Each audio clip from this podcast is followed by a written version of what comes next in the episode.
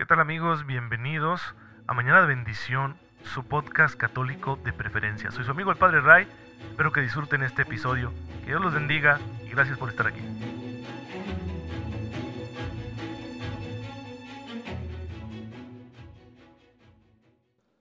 Muy buenos días queridos hermanos, bienvenidos a su podcast católico Mañana de Bendición. Soy su amigo el Padre Ray, espero que se encuentren muy bien, gozando de la gracia que el Señor está poniendo ya nuestras manos para que podamos hacer su voluntad, para que podamos eh, comportarnos, para que podamos actuar como Cristo nos enseñó, siguiendo su ejemplo y que así nos vayamos encaminando hasta la vida eterna. Hoy estoy muy contento porque estamos celebrando la fiesta de San Juan Pablo II, el Papa peregrino, el pontífice que viajó por el mundo entero llevando un mensaje de paz, de reconciliación y que pues yo crecí con su figura desde niño siempre salía en las noticias, no lo veíamos por televisión, sus visitas especialmente a México. Posteriormente al entrar al seminario, pues claro que su figura fue muy importante, además de que me tocó eh, leer muchos de sus libros, de, su magisterio, eh, primero que nada de su magisterio, posteriormente ya de aquellos libros que escribió más como filósofo y teólogo, eh, de un carácter más personal. Y bueno, fue sin duda una gran figura en la iglesia. Su largo pontificado ha ayudado a la iglesia a entrar en el tercer milenio de lleno, eh, confiando en que la gracia del Señor sigue asistiéndola para realizar la evangelización, que es la tarea que siempre está pendiente, nunca está acabada, siempre hay que continuar evangelizando y evangelizándonos. Nació en Polonia en 1920, en un lugar llamado Wadowice, me parece que así se pronuncia, de nombre Karol Joseph Wojtyla, Carlos José, fue el nombre que le dieron sus padres, que eran católicos fervorosos, lo educaron en la calidez de la fe y una fe que creció con mucha fortaleza porque su juventud estuvo marcada por el ambiente desolador y trágico que causó la Segunda Guerra Mundial, especialmente en Polonia Aún así pudo ingresar al seminario y seguir con su formación hacia el sacerdocio de manera clandestina. Fue ordenado sacerdote en 1946 y en 1958 se convirtió en obispo auxiliar de la arquidiócesis de Cracovia. Cuando fue ordenado obispo, eh, Karol Wojtyła escogió como lema oficial la expresión latina totus tuos, en honor a la Santísima Virgen María. Significa todo tuyo, y la mantuvo hasta su pontificado. Participó activamente en las sesiones del Concilio Vaticano II, que fueron de 1962 a 1965. Fue importante su colaboración en la elaboración de las constituciones dogmáticas Gaudium Spes y Lumen Gentium, dos documentos muy buenos del Concilio Vaticano II, de los más importantes. En 1964 fue nombrado arzobispo metropolitano de Cracovia y posteriormente, el 29 de mayo de 1967, el Papa San Pablo VI lo crea cardenal, convirtiéndose en el cardenal en el segundo cardenal más joven de aquella época, tenía tan solo 47 años de edad. Su labor como arzobispo se caracterizó por la promoción de la pastoral de personas con discapacidad, creó además el Instituto de la Familia y el programa SOS Cardenal Boitila para ayudar a madres solteras en peligro de abortar. A la muerte de Juan Pablo I en 1978 fue electo sumo pontífice por el Colegio Cardenalicio y adoptó el nombre de Juan Pablo II en honor a su predecesor. Realizó 104 viajes apostólicos fuera de Italia, 146 dentro de Italia. Su pontificado fue el segundo más largo de la historia, 26 años, 5 meses y 18 días, de 1978 a 2005. Se le reconoce como uno de los artífices de la caída de los regímenes comunistas totalitarios de Europa Oriental de la segunda mitad del siglo XX. Ejerció en ese sentido un liderazgo decisivo en la consecución de la paz mundial y la liberación de los pueblos de las ideologías. También fue un crítico de los excesos del sistema capitalista y un defensor de la clase trabajadora. Fue también víctima de violencia, sufrió un atentado contra su vida el 13 de mayo de 1981, Día de la Virgen de Fátima, del que salió muy mal herido aunque logró sobrevivir providencialmente. Dio un gran ejemplo al mundo cuando ya recuperado, visitó en la cárcel al hombre que le disparó, el ciudadano turco Mehmet Ali Akka, concediéndole el perdón.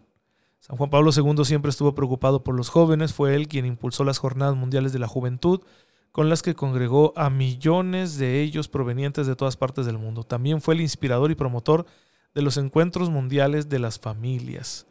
En su magisterio eh, ocupan lugar muy importante la doctrina acerca de la centralidad de Cristo en la vida de la Iglesia, de la misericordia y se le reconoce también por haber promovido la devoción a la Divina Misericordia, así como haber canonizado a Santa Faustina Kowalska.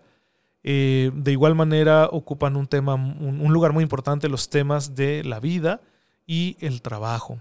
El Papa Peregrino falleció un 2 de abril de 2005 a los 84 años de edad. Fue beatificado por el Papa Benedicto XVI en el año 2011 y canonizado en abril de 2014 por el Papa Francisco. En la homilía de la ceremonia de canonización, el Papa Francisco señaló lo siguiente, San Juan Pablo II fue el Papa de la familia.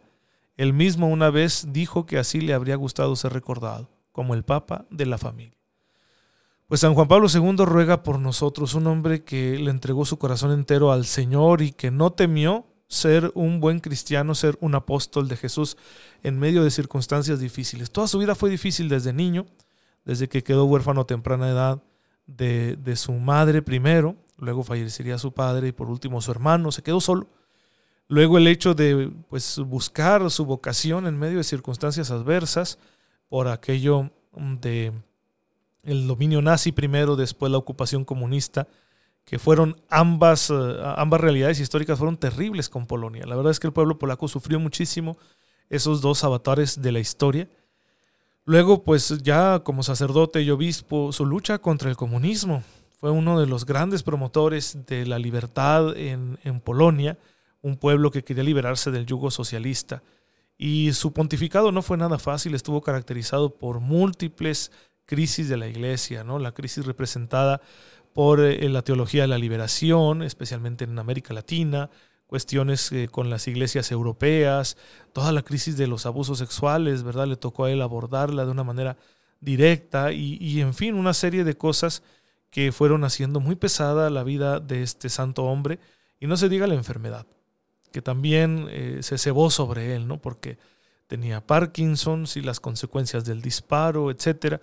Sus últimos años lo vimos encorvado, un, un anciano que se veía que sufría cualquier esfuerzo, por mínimo que fuera, y sin embargo, hasta el final, hasta el final nos acompañó. Es algo que hay que recordar siempre con mucho amor y gratitud hacia Dios pues pedir la intercesión para que Dios también nos haga fuertes y podamos estar así firmes con Cristo, pase lo que pase, sin importar las consecuencias, porque no es un superhombre, es simplemente un hombre sostenido por la gracia de Dios. Pues bueno, hermanos, esa gracia viene de Cristo, llega a nosotros a través del misterio de Cristo. Por eso vale la pena que nos dediquemos a conocer este misterio, a profundizarlo. Por eso estamos haciendo esta reflexión teológica, una cristología, es decir, un estudio del misterio de Cristo aquí en Mañana de Bendición, de manera que la figura de Cristo aparezca cada vez con mayor claridad frente a nosotros y así podamos eh, conocerlo mejor, amarlo más, servirlo, servirlo con total dedicación. Estamos en este punto donde vemos la identidad de Jesús, ya dijimos cómo la identidad de Jesús la descubrimos en la interacción con sus discípulos, la descubrimos a través de sus obras, la descubrimos en la relación que tiene con las instituciones judías y con la religión judía, que era la religión de su tiempo, la que él practicaba. Pero también, ¿qué dice él de sí mismo? Eso nos interesa muchísimo. Pues hemos visto que Jesús en todo su comportamiento se ha dejado, ha dejado traslucir su identidad.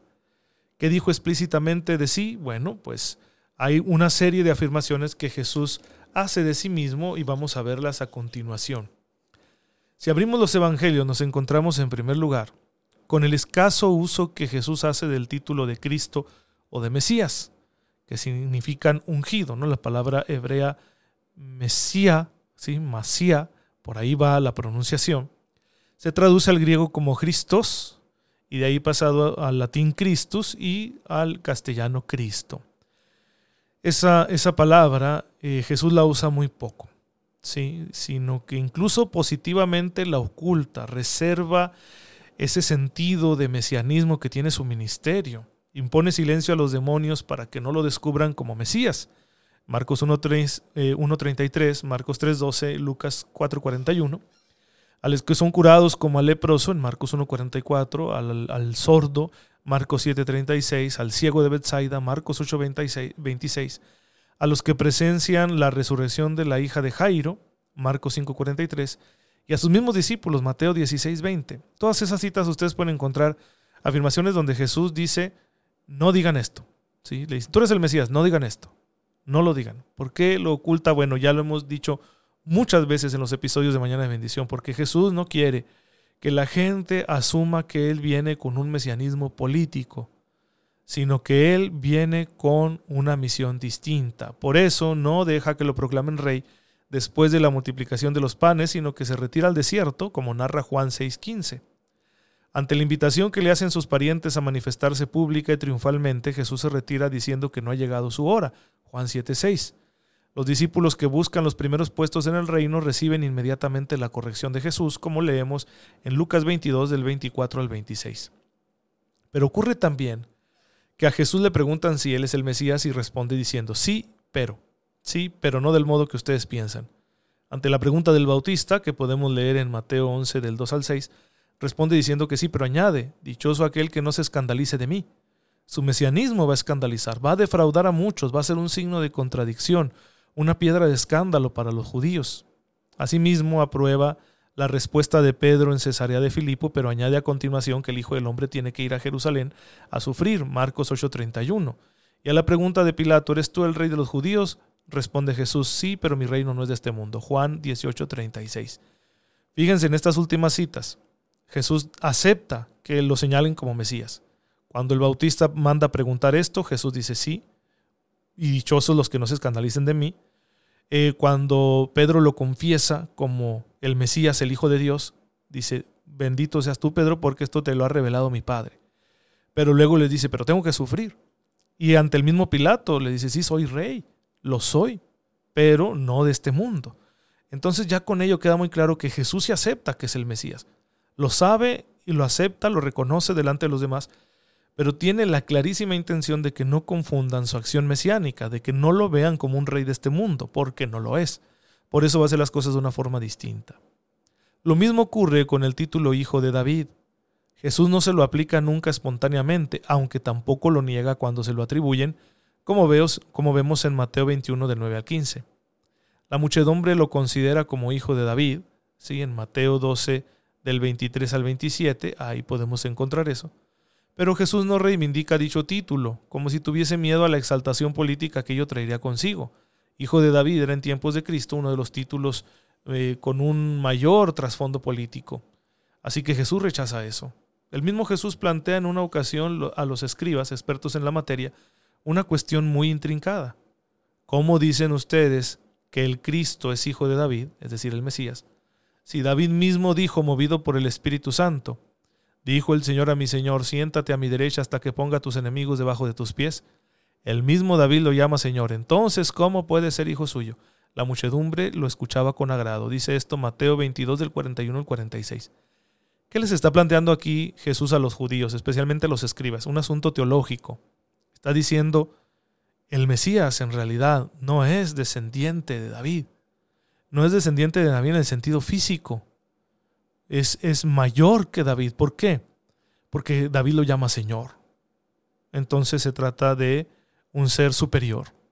Y de esa forma eh, Jesús está mostrando que el Mesías no viene simplemente a heredar el trono de David y a sentarse y hacer que Israel sea de nuevo un reino, ¿sí? una nación poderosa en medio de este mundo, sino que estamos hablando de un orden superior. ¿sí? El Mesías, el Cristo, el ungido, es superior a los reyes de este mundo. Eso es lo que Jesús está diciendo de esta manera. Cuando Cristo entra en esta discusión con los escribas y fariseos, presenta sus argumentos de una forma insuperable. Siempre está dominando la situación. A, ellos que son expertos en discutir, los deja callados. Se diría incluso, podríamos pensar que incluso Jesús disfruta dejarlos perplejos y la pregunta no ha, no ha, podido ser más insinuante. Dicen ustedes que el Mesías es hijo de David, pero si David mismo lo llama Señor. Este es Cristo, es su estilo, deja interrogante y se marcha. Lo que ha sugerido es mucho más de lo que los escribas podían suponer. Más que propagar su identidad mesiánica a todos los vientos, Jesús prefiere que los demás la adivinen, que los demás la descubran. Es demasiado grande su misterio como para pregonarlo por todos los vientos. Antes, muchas otras cosas, tienen que ser entendidas. Es cierto que la entrada de Jesús en Jerusalén es una manifestación pública de su mesianismo, Mateo 21, 1 al 9, porque tiene referencias en el Antiguo Testamento muy claras. Pero ello tiene lugar al final de su vida pública, poco antes de su pasión y dentro de un proceso que irremediablemente lo lleva a la cruz. Y llega la pregunta de Caifás en el proceso que le hace el Sanedrín, ese consejo religioso de autoridades judías. Según Lucas hay una doble pregunta. ¿sí? Lucas 22:67 presenta a Caifás preguntando, ¿eres tú el Cristo? ¿Eres tú el Mesías? Los tres evangelios sinópticos, si recuerden esta unidad que hay, o semejanza que hay, mejor dicho, entre Marcos, Mateo y Lucas, Juan es un poco distinto, ya lo hemos mencionado. Estos tres evangelios coinciden en su respuesta. Tú lo has dicho, lo soy. Pero yo les digo que a partir de ahora verán al Hijo del Hombre sentado a la diestra del poder y venir sobre las nubes del cielo. Esa expresión el poder se refiere al trono de Dios. Esto lo recoge Mateo 26:64. Un rayo que hubiese caído allí mismo no habría producido tanta impresión. Jesús habla a los judíos y expresa su identidad en términos que son para ellos familiares. Cuando Caifás oye su respuesta, lanza una pregunta, entonces, ¿tú eres el Hijo de Dios? Jesús responde, ustedes lo han dicho, lo soy. Lucas 22:70. Y ya recordemos la respuesta, ¿no? ¿Qué necesidad tenemos de testigos? Ha blasfemado y ya lo condenan por blasfemia, ¿sí? Nosotros tenemos una ley y según esa ley debe morir porque se tiene a sí mismo por hijo de Dios. Juan 19:7. Ahora todo está claro. Cristo había sido reacio a confesar públicamente su identidad mesiánica tenía el peligro de que lo entendieran en un sentido político nacional cuando su misión era otra muy distinta. Además, su condición era demasiado grande para que le pudieran entender, pero ahora, cuando se le ha pedido en nombre del Dios vivo que diga si es el Cristo y el Hijo de Dios, cuando el proceso de la cruz ya es inevitable, cuando ya nadie puede proclamarlo rey, Cristo confiesa toda la verdad. Sí, soy el Mesías, pero como Hijo del Hombre, Mesías celeste venido del cielo, Mesías sobre la nube, en lugar de la manifestación de Dios, sentado a la diestra del poder, es decir, de Dios mismo, compartiendo su condición soberana. Es mucho lo que ha dicho. Les están explotando las cabezas a las autoridades judías porque les está diciendo una serie de verdades que ellos no comprenden, que se les antojan como las más grandes blasfemias. Es demasiado, pero el decirlo ahora ya no le sirve de nada en el sentido mundano ya no puede desviarlo de la cruz que él está buscando. Y ese es el plan de Jesús. Mientras tanto, Caifás y el Sanedrín ya tienen la prueba. Jesús los humilló públicamente, hizo añicos su, manera de entender a Dios, de la ley, del sábado, rompió su prestigio y puso en peligro el futuro mismo de la nación, ¿no? Porque esas cosas los romanos se las podían tomar a mal y castigar al pueblo. Pero ahora es evidente que se trata de un blasfemo, ¿no? Un loco, ya está. Todo está claro. Un blasfemo no puede venir de Dios y según la ley tiene que morir. La maldición de la ley tiene que caer sobre él y debe morir como un impío. Y pues aquí está el misterio, ¿no? ¿Por qué Dios elige ese camino de salvación, ese camino de mesianismo para su Hijo? Pues, hermanos, tenemos aquí un misterio muy grande de cómo los hombres no entendemos realmente a Dios. Queremos encerrarlo en nuestros esquemas y cuando se nos escapa reaccionamos con violencia. Y los cristianos no estamos exentos de cometer ese error. Yo lo he cometido tantas veces, suponer que Dios es como pienso yo. Siempre hay que estar a la escucha de la palabra, como dice hoy el Evangelio, a ver los signos de los tiempos, para conocer verdaderamente a Dios y su voluntad, y no imponer una proyección nuestra. No pensar que Dios es como yo creo, como yo digo, y que Dios va a actuar como yo determine, porque ¿quién soy yo? Solo soy un ser humano. A mí lo que me encanta es que Dios se fije en mí y me dé tantas cosas, pero yo no puedo pretender encerrar a Dios en, en mis esquemas mentales, en mi forma de entenderlo, en concepciones muy limitadas, ¿no? que era lo que estaba sucediendo con los judíos y no se daban cuenta de, de que lo que Jesús les decía era sumamente coherente con el núcleo de la revelación que ellos mismos habían recibido pero que desafortunadamente se les había perdido en medio de un intricado sistema de reglas, de normas y situaciones semejantes. Pues evitemos nosotros ese peligro. Que esta enseñanza que recibimos de Jesús, esta cristología, nos ayude a evitar esos peligros para nuestra fe. Te damos gracias, Señor, porque a pesar de que no podemos abarcar la grandeza de tu misterio, en tu Hijo te has acercado tan profundamente a nosotros que podemos verte mejor y que con la gracia del Espíritu Santo nos sentimos atraídos hacia ti hasta que un día podamos ser uno contigo. Concédenos ser fieles a la palabra de verdad y de vida que hemos recibido hasta que se haga realidad tu reino en nosotros. Por Jesucristo nuestro Señor. Amén. El Señor esté con ustedes, la bendición de Dios Todopoderoso, Padre, Hijo y Espíritu Santo, descienda sobre ustedes y los acompañe siempre. Gracias hermanos por estar en sintonía con su servidor, oren por mí, yo lo hago por ustedes y nos vemos mañana, si Dios lo permite. Cuídense mucho.